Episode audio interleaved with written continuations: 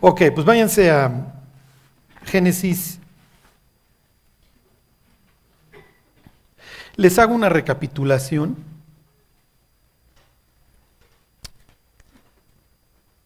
Miren, anduve una semana de vacaciones y otra de trabajo. Entonces les recapitulo si ya se les olvidó. Entre paréntesis les comento, estaba yo ahora en las vacaciones en, una práctica de golf. Y este, soy muy mal golfista. Además ya no lo encuentro placer, además. Y atrás de mí había un cuate que era peor que yo pegándole a la pelota y era una tras otra, tras otra, todas mal, todas le salían para todos lados. Antes no mató a nadie. Y entonces dice el cuate, me salen todas igual. Pero no estaba hablando conmigo, pero yo lo estaba viendo, ¿no? Pues el tipo estaba blasfemando y diciendo, me salen todas igual. Y entonces le digo, bienvenido al golf. Pues así es este desgraciado juego, ¿no? Y luego me quedé pensando en, lo que le dije, ¿no? De bienvenido al golf, pues así es esto, ¿no? Lo que les quiero decir esta mañana es bienvenidos a la vida. Así es la vida, sí. A veces todas las bolas salen para todos lados, todo sale mal. bueno, entonces Charlie, ¿qué queda? Lo que queda es llevarnos la leve, no frustrarnos y continuar. Y tenemos un Dios que sabe cómo arreglarnos. Es lo que la historia que, que narra la vida de Jacob. Que Jacob es un tipo que cree que puede que cree que puede ir engañando con un swing ahí todo mal manufacturado, hasta que finalmente cuando entra la presión, brota realmente lo que hay. Miren, váyanse al 27, esto es nada más repaso.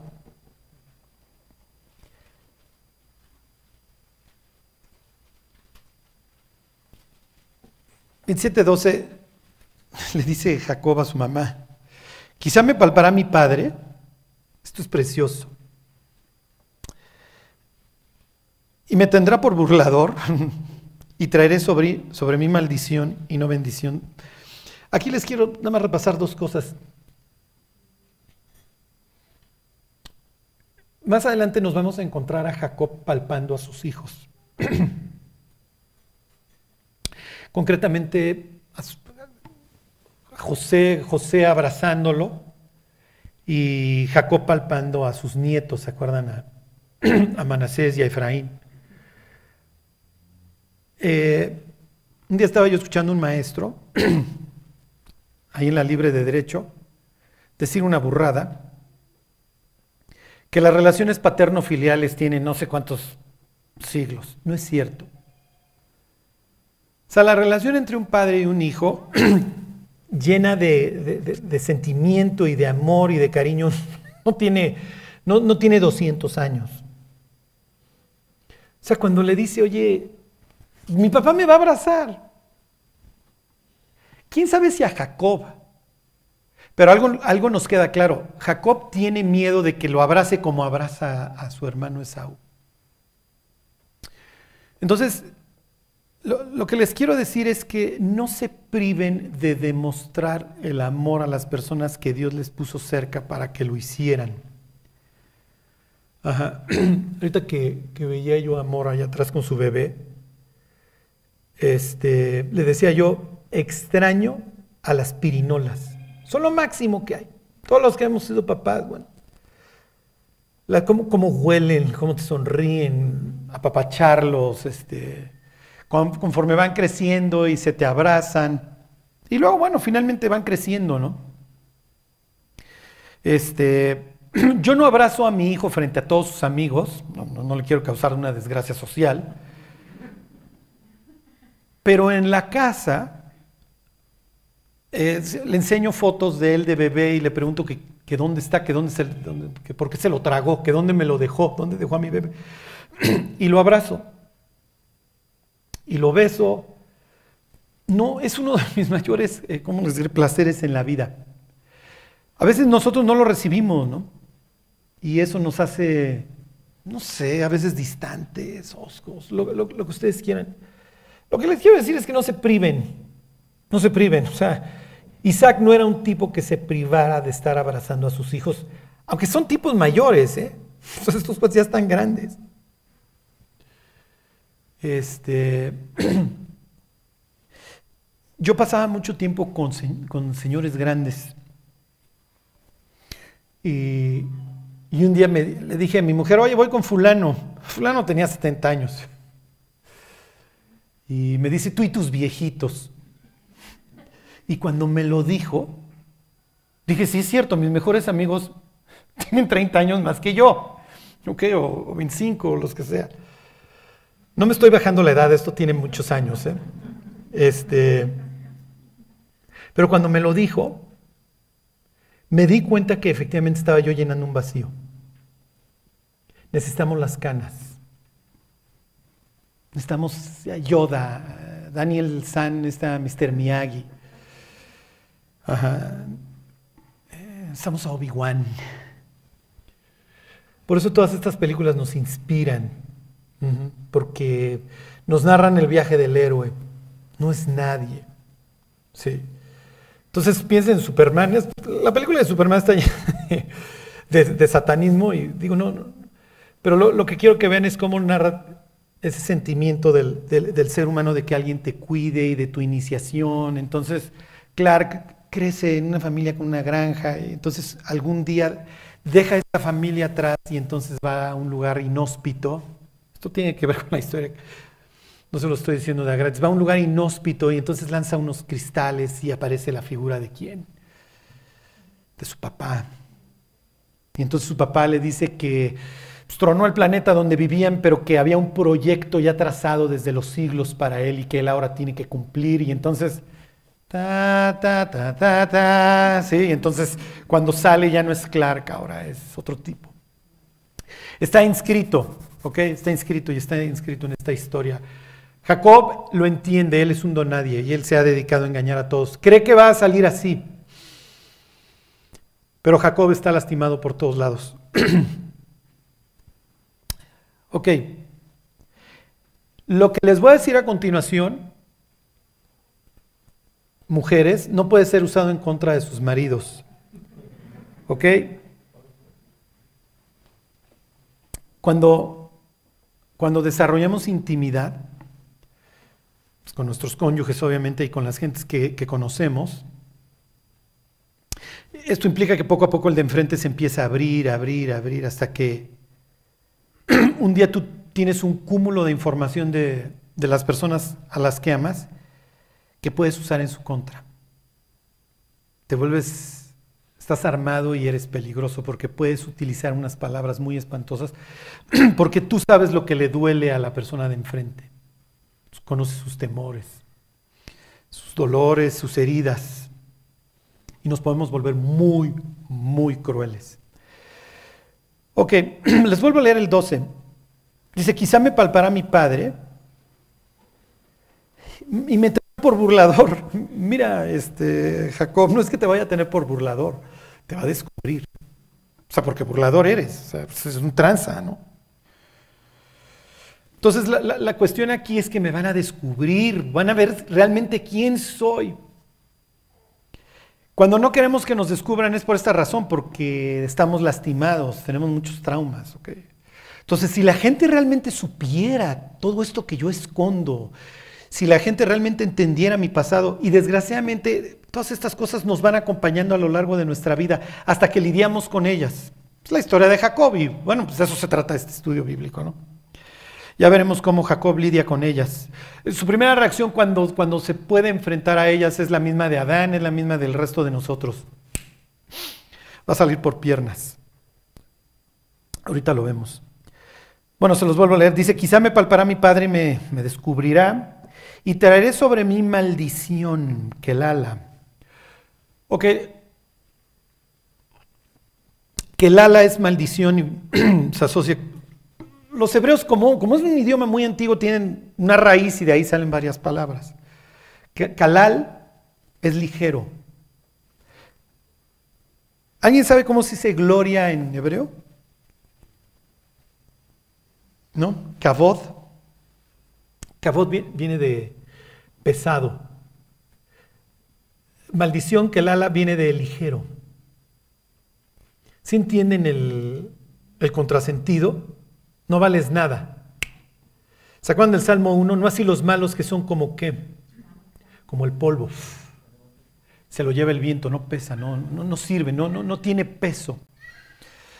No hay razón de peso. Si se entiende, Dios, me van a descubrir que soy ligero, que no, no tengo sustancia, que no valgo la pena, que no soy nadie. Todos los hombres sufrimos con esa palabra. Todos. De ser realmente hallados como ligeros, de que no valemos, de que no, no, pesamos. ¿Se entiende?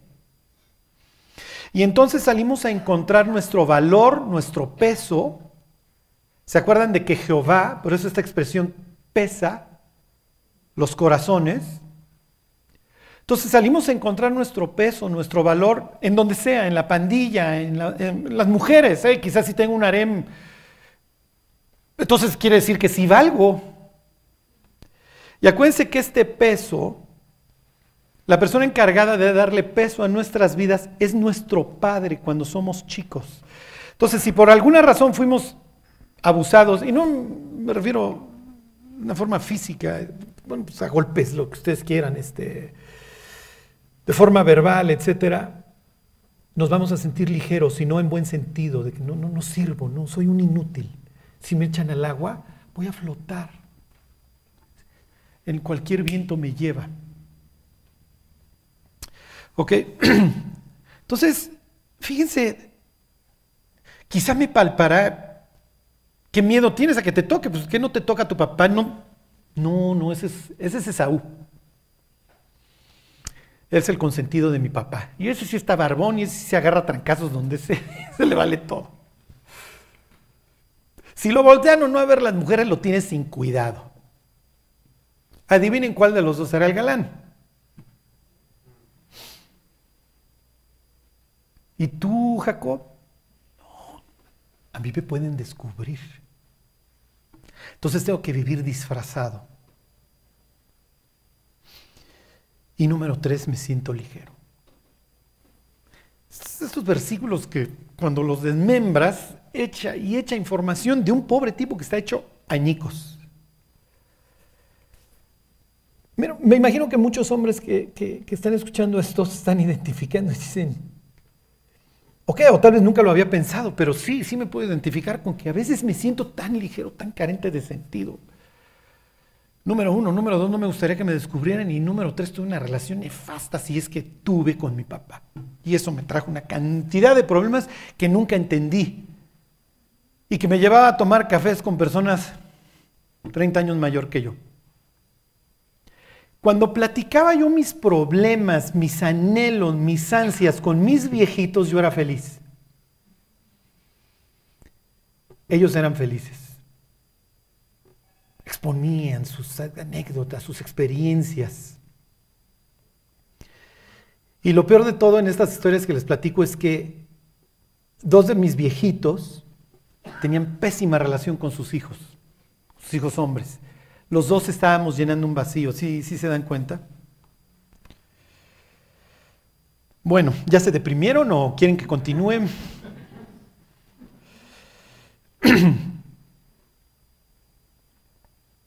Fíjense versículo 22.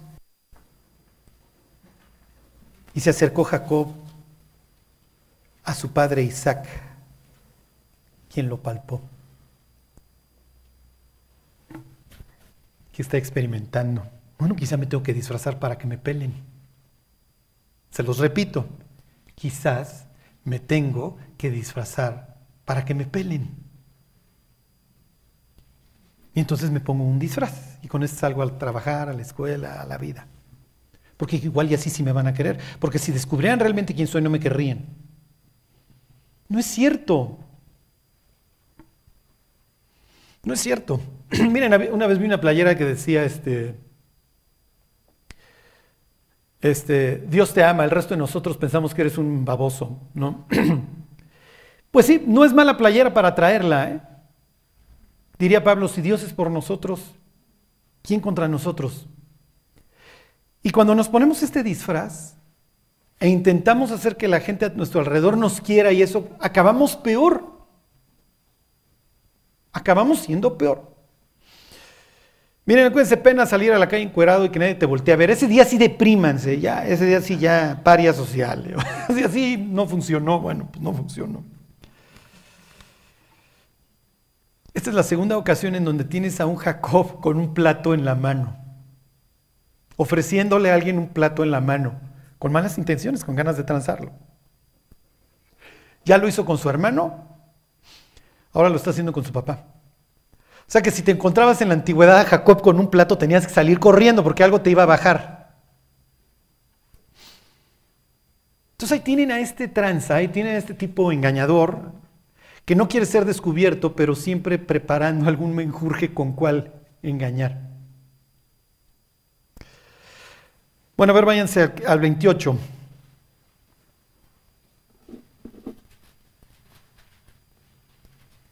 Veintiocho diez. Salió. Ahí están. Miren, esto les he hecho mucho énfasis precisamente por la idea del exilio, ¿no? Jacob salió de dónde? De ver, pozo, Sheba, dos cosas. Sheba puede ser juramento o siete. Para efectos bíblicos es lo mismo. El siete es el número que se asocia con Dios. ¿Ok? Está saliendo de la voluntad de Dios. Este es un sitio importante y tiene nombre. Por eso tiene nombre. Cuando lean la Biblia, si el lugar tiene nombre, pues, Luz, Betel, lo que ustedes quieran, este, Jerusalén, es que es importante. Dios está dando un detalle. Al lugar a donde va a ir todavía no va a tener nombre. Es un lugar inhóspito. Ok, salió. Para estos momentos, si nada más tuviéramos la historia hasta el capítulo 28 del Génesis, ya se usó varias veces la palabra salir, pues, yatzab. Donde primero se usa es en Génesis 1.12, que es de que el tercer día brotó la hierba. No, no, es este, ahorita les digo, sí. Y luego la siguiente vez que se va a usar es que del Edén sale un río. Ok, entonces en esas ocasiones es para, para, para mencionar algo bueno. Salió la vida y salió el agua que la va a sustentar. Si se entiende y sale del trono de Dios. Está brotando algo bueno. En este caso, la, misma palabra se va a usar para exactamente lo contrario, es lo que ahorita yo les decía. Dios nos, nos, delega, a ver, haz la chamba, mi cuate, y así como te estoy delegando para que hagas bien, esto puede acabar muy mal. ¿Se entiende? Entonces, una palabra que Dios utiliza para hablar de bendición y de crecimiento, lo que ustedes quieran, de vida, ahora se va a utilizar para exilio, para muerte, para esclavitud, porque eso es lo que va a encontrar en su exilio Jacob, como lo encuentra Israel en Babilonia, Asiria, como lo encuentra Jonás en el abismo, como lo encontramos todos, como lo encontró Demas en Tesalónica. Bueno, ahora sí, vamos a darle. Salió pues Jacob de Berseba y fue a Arán. Esto ya lo vimos, en Arán estuvieron estacionados Abraham y su papá, y Abraham no salió de Arán a la tierra prometida sino hasta que muere su papá. Entonces también ahí esta orden de que, a ver, mi cuate, tenías que haber salido, dejar a tu tierra y a tu parentela, también te tardaste. La Biblia ventanea a sus protagonistas. ¿Por qué? Porque no son distintos a nosotros. A veces pensamos, no, qué padre, el patriarca sí, pero el patriarca va a ser juzgado bajo el mismo criterio que nosotros y recompensado bajo el mismo criterio que nosotros. Ok. Entonces, quiero que vean los contrastes. Piensen en Apocalipsis. Apocalipsis está lleno de contrastes. 144 mil y después vi una multitud de toda tribu, pueblo, lengua y nación que nadie podía contar. 144 mil judíos contra algo incontable de todas las naciones. ¿Sí se entiende? Ok, aquí van a ver un contraste. Se los vuelvo a leer. Salió pues Jacob de Berseba y se fue a Arán y llegó a un cierto lugar. ¿Ya vieron el contraste? Entonces, sí menciono Berseba, menciona dónde vas a acabar, pero, a, a propósito te digo que llegaste a un X lugar. ¿Ok? Y durmió ahí porque ya el sol se había puesto y tomó de las piedras de aquel paraje y puso a su cabecera y se acostó Ahí está el énfasis del autor en aquel lugar. No te voy a decir cómo se llama. Quiere decir que estás en dónde? Díganme una palabra. ¿Eh? Estás en... En destierro, ¿qué otra? Estás en exilio, estás en la nada, estás en la nebulosa. Ahí nos encontramos muchas veces, ¿están de acuerdo? Entre azul y buenas noches. Entonces, a ver, llegaste, todavía no llegas al lugar de tu exilio, todavía no llegas a, Egipto, por así decirlo. Este es un Egipto en el lugar oriental. Todavía tienes tiempo de regresar. No va a regresar y Dios le va a decir que lo va a acompañar. Y hasta cierto punto Dios no lo va a hacer que regrese, como no va a hacer que regresen los israelitas de Egipto rápidamente. ¿Por qué? Porque sí me sirve finalmente el horno. Me sirve el horno de hierro, sí. O sea, ahora sí vas a saber lo que es amar a Dios en tierra de indios, mi cuate, y vas a ver si no me aprecias. Ok, cual Adán, esto ya lo vimos, cual Abraham, Después de un sueño va a venir una gran revelación. En el caso de Adán, que no es bueno que esté solo y le van a traer a su mujer. En el caso de Abraham, las grandes promesas después del sueño. Y aquí algo similar. Versículo 12. Y soñó. Y aquí una escalera. La palabra es sulam. No piensen en una escalera, piensen más bien en una pirámide. ¿ok? Y aquí una escalera que estaba apoyada en tierra y su extremo tocaba en el cielo. Y aquí ángeles de Dios que subían y descendían por ella. ¿Ok? Si fuéramos New diríamos que era un, era el portal. ¿Ok? pero acuérdense, en la, en, la, idiosincrasia bíblica, el, ¿cómo se llama? El, el firmamento, ¿de dónde? Etimológicamente, el firme, firmamento, tiene ventanas. ¿Ok? Y si Dios quiere que venga un diluvio, las abre. Entonces aquí tienen, este, si traen los diezmos al alfolí, diría el profeta, se van a abrir las ventanas del cielo. ¿ok? Entonces aquí tenemos que se abrió una de estas puertas, como le quieran llamar, y entonces Jacob ve esta conexión. Lo que sucede allá tiene que ver con esto. ¿ok? Jesús le dice a los discípulos, lo que amarren en la tierra va a ser amarrado en los cielos. O sea, si tú prohíbes algo, Pedro, a ver los discípulos, a ver, no chupen en las bodas, no hagan esto, no hagan el otro, yo te lo voy a considerar obligatorio allá. ¿Sí, se entiende? Era un dicho rabínico, tiene que ver con esto. Piensen en el libro de Job.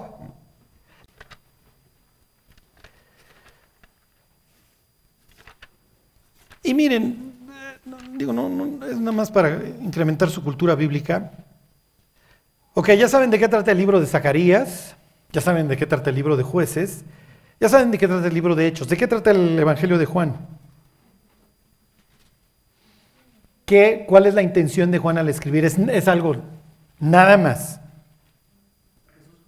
Exacto, de eso trata el Evangelio de Juan, tan tan, y sobre eso interpretenlo. Ok, 1.43. Dice, el siguiente día quiso Jesús ir a Galilea y halló a Felipe y le dijo, sígueme. Y Felipe era de Bethsaida, la ciudad de Andrés y Pedro, también son norteños. ¿okay? Felipe halló a Natanael y le dijo, hemos hallado a aquel de quien escribió Moisés en la ley, así como en los profetas, a Jesús, el hijo de José de Nazaret. Ya encontramos al Mesías. su cuadro mesiánico no es muy claro, ¿ok? Entonces poco a poco lo van a ir aprendiendo los discípulos. Y entonces le contestan Natanael, versículo 46, de Nazaret puede salir algo bueno, le dijo Felipe, ven a comprobarlo, mi cuate, esa es la idea, y de eso está hablando Juan, ¿ok? Cuando Jesús vio a Natanael que se acercaba, dijo él, he aquí un verdadero israelita en quien no hay engaño. Es un verdadero paisa. Le pregunta a Natanael que por qué le dice esto.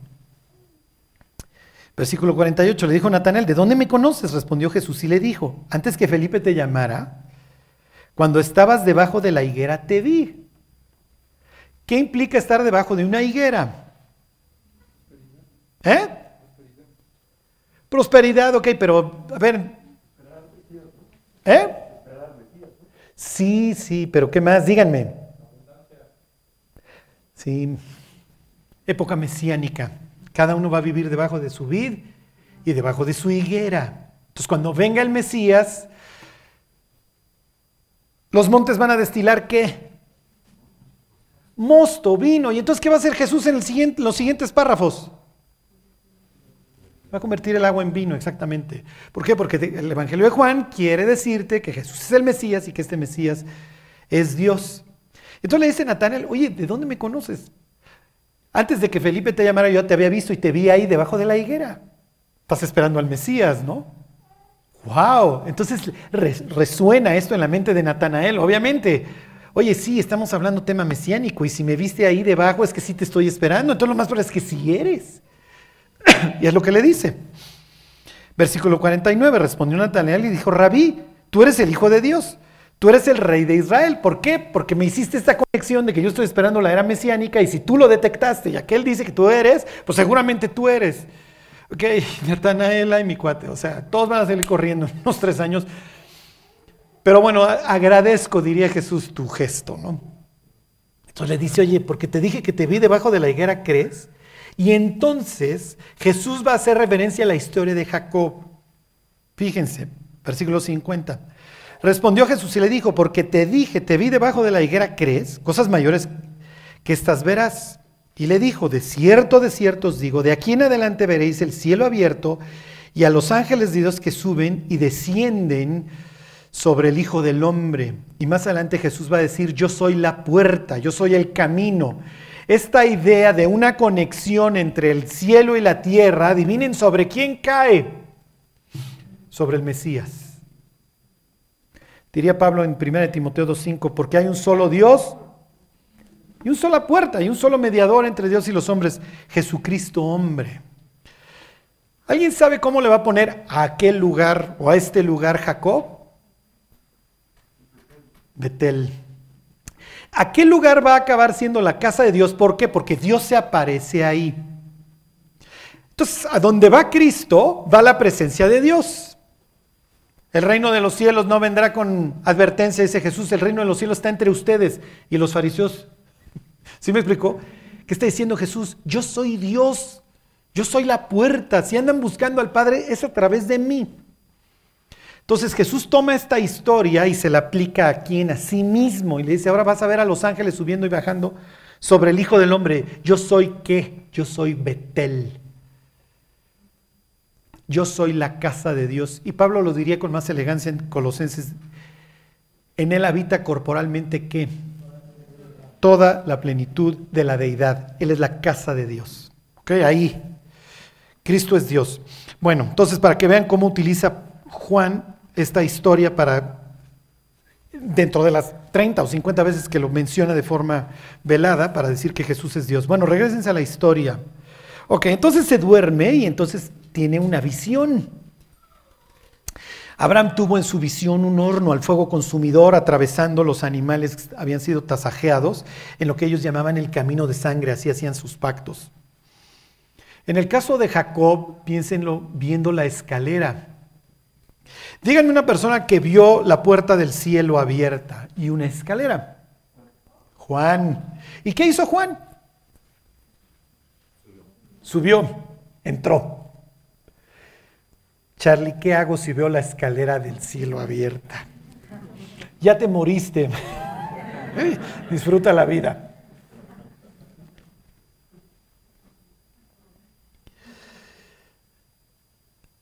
Bueno, Contamos. Ok, versículo 13. Y aquí Jehová estaba en lo alto de ella,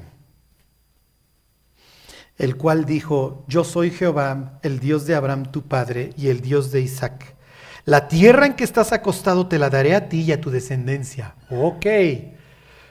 ¿Se acuerdan cuáles son las verdaderas bendiciones? No era la lana, no era la, no era la sujeción de pueblos. ¿Cuál era? Tierra, exactamente, que implica, ¿se acuerdan? Influencia. Número dos. ¿Eh? Descendencia, fruto, ¿ok? Y la tres, bendición. ¿Qué está haciendo Dios? O sea, es natural que Jacob ya está confundido entre tanta bendición, porque además una se la robó y la otra ya que se va, su papá le dice, a ver, ven, te voy a bendecir y esta vez sí va la buena. Hijo, pues es que entre tranzas te vea, no papá, ya no sé cuál es la buena. Y entonces Dios, piensen en la escena. Y, vámonos tantito a Patmos. Ahí está Juan. De repente voltea, ve al Hijo del Hombre ahí con su uniforme celestial y luego ve a las iglesias, las representadas como candeleros, a Jesús paseándose por ellas, pues finalmente son mis changarros, mis cuates, y, y, luego la puerta abierta en el cielo y la voz que le dice, sube acá. Y entonces ahí va. ¿Y qué es lo que ve a continuación? Capítulo 4 de Apocalipsis. Un trono. El mar ya no está embravecido, es un mar de cristal quieto, que implica, Dios tiene victoria sobre el caos. Piensen en Jesús pisoteando el mar en los evangelios. Entonces ahí está Dios, el arco iris, la corte celestial, los, los querubines, los cuatro ancianos. Y entonces te invitaron, Juana, a una sesión del consejo. Y la orden del día está en la mano derecha del dueño del business. Y ahorita va a venir el delegado principal, le hace Dios hijo, y va a tomar la orden del día y la va a ir abriendo y conforme la abriendo, allá arriba, aquí abajo empiezan a suceder un chorro de cosas espantosas.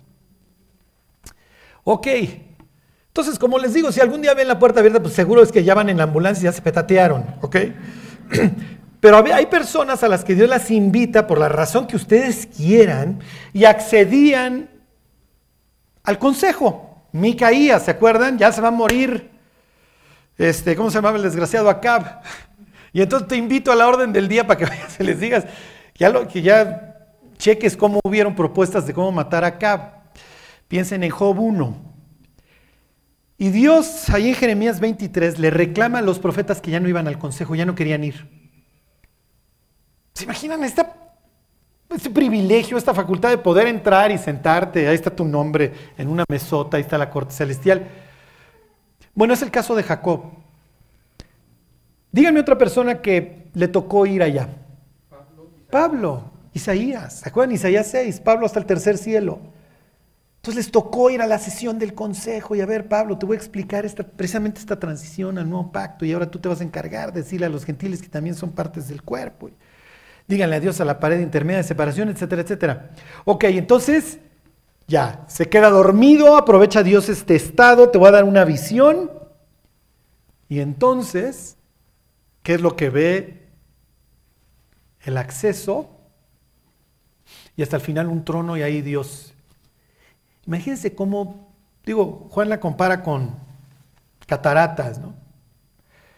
Es el estruendo de muchas aguas, la voz de Dios. Imagínense escuchar así el vocerrón desde el trono. Imagínenselo como quieran. Se los vuelvo a leer. Versículo 13. Y aquí que Jehová estaba en lo alto de ella, el cual dijo, yo soy Jehová, el Dios de Abraham tu padre y el Dios de Isaac la tierra en que estás acostado te la daré a ti y a tu descendencia. Será tu descendencia como el polvo de la tierra y te extenderás al occidente, al oriente, al norte y al sur, y todas las familias de la tierra serán benditas en ti y en tu simiente. Lo que le acaba de decir es del tamaño del estadio. Y quiero, y miren, y aquí nos quedamos, y esto es, miren, no, no, hay, nada más que Dios nos, nos pudiera decir, o sea, a ver, mi cuate, ven. A ver, ven, tranza, ya, ya, sé que te estás escondiendo y que te la vives disfrazado. O sea, Dios, imagínense, te tengo, me tengo que esperar a que estés dormido. No me vayas a llegar con un plato en la mano. No me vayas a querer engañar a mí también. Traje brownies, Dios. Entonces, imagínense a Dios desde el trono diciéndote lo siguiente. Te voy a dar influencia. Te voy a dar descendencia. Y no, me refiero solamente a física, sino espiritual. Mira lo que te estoy diciendo. Tu vida puede influir a millones. Pero yo no soy nadie, yo soy ligero. Yo no tengo peso. Sí, sí, sí, sí, sí, Jacob, te entiendo. Eres un tranza, eres ligero, eres lo que tú quieras. Pero yo me voy a meter en tu vida. Y eso, le va, ten por seguro que le va a quitar lo ligero. Te voy a dar influencia, te voy a dar descendencia y te voy a dar bendición. Y esto va a provocar algo, que en ti todas las familias de la tierra, porque no eres la única, digo, le queda claro. Y él está pensando en Babel, obviamente. ¿Por qué en Babel? ¿Qué tiene que ver Babel con esto?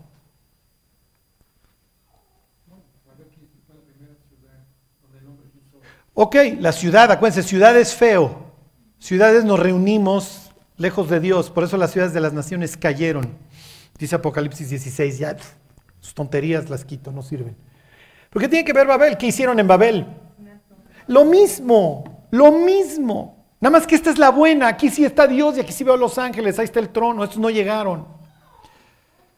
La de ellos trajo confusión. Esta me enfrenta con Dios. ¿Ok? Entonces ya vieron lo que está haciendo el autor. Te estoy contrastando las dos historias. En una te invito y te lleno de, promesas, en la otra es en tus fuerzas y esto va a acabar muy mal. Además crees que porque ya haces ladrillos, tu tecnología, porque ya haces estas cosas vas a resolver tus problemas. No pudieras estar más perdido. Pobre ser humano tonto. Ok. Piensen, no hay más de Génesis 28, nada más tenemos hasta acá y para atrás. Te voy a través de tu vida, todas las familias Babel, las dispersé, antes eran una y las tuve que fragmentar y, las dispersé. Todas las familias de dónde? Ok, ¿qué, qué, está diciendo? ¿Se acuerdan cielo, tierra? Ahí tienen nuevamente el contraste. La palabra es Adamá y de ahí viene Adam. ¿Por qué? Porque Adán es hecho de la tierra. En pocas palabras le está diciendo, a través de tu vida voy a restaurar la caída de Adán. ¿Ya sentiste el peso, Jacob? Sí, pero yo no soy nadie. No importa. Es lo que menos le importa a Dios nuestra, nuestra forma en la que vemos nuestra vida. Él la corrige, Él lo arregla. El punto es, miren, cuando nos convertimos estamos de locos endureciendo personas, ¿están de acuerdo? Pero está el motor fuera de borda y lo único que tenemos es ganas y ganas y ganas. Y conforme la vida nos va golpeando y nos vamos enfrentando a los problemas y el diablo nos engaña y vamos comprándole muchas tonterías, estos llamados de Dios ya no los vemos tan atractivos.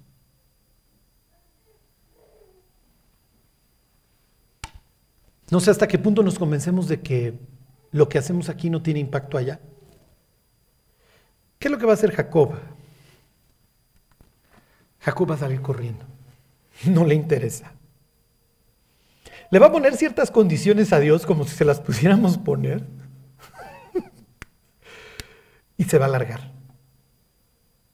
Literalmente le va a decir, mira Dios, si me das una machaca, bla, bla, bla, este, entonces sí vas a ser mi Dios. Si no, estás a prueba, ¿eh? ¿Y qué va a hacer Dios desde el trono? Lo mismo que estás haciendo. Se va a pitorrear de la risa. Y va a salir por piernas. ¿Les ha pasado que estás leyendo la Biblia y estas páginas están brincando? Esto está... Estoy casi seguro que Dios está aquí a mi lado y esto me lo acaba de decir. Puede ser increíble, pero no lo quiero. Prefiero seguir engañando. Además tengo miedo a ser descubierto, Dios. Jacob va a tener que enfrentar todos sus temores. Eventualmente lo perderá todo. Y luego, al igual que Job, del otro lado del río lo va a acabar recuperando. Y Dios va a hacer un gran trabajo en la vida de Jacob.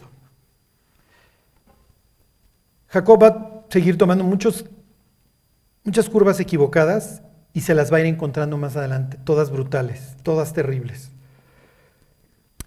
Y les repito, cuando, cuando decidí hacer este estudio, lo hice obviamente pensando en mí y en cada uno de nosotros, como para ver la historia de Jacob y decir, yo no puedo estar dando vueltas este, equivocadas, porque tarde o temprano, al igual que él, voy a sufrir mucho, voy a llorar.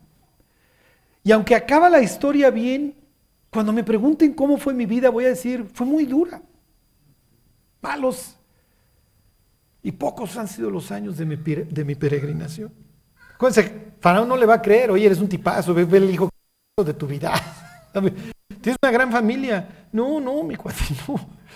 Yo no creé esta familia, la creó Dios. Es una familia caótica. No, no creas que José quería venir a Egipto. ¿eh? Jacob va a acabar exiliado en Aram y luego en Egipto, huyendo de su hermano. José va a acabar exiliado en Egipto por culpa de sus hermanos. Los dos van a acabar en un sarcófago en Egipto y sus huesos van a acabar de, ambos en Israel. ¿Se dan cuenta cómo se van paralelas las historias?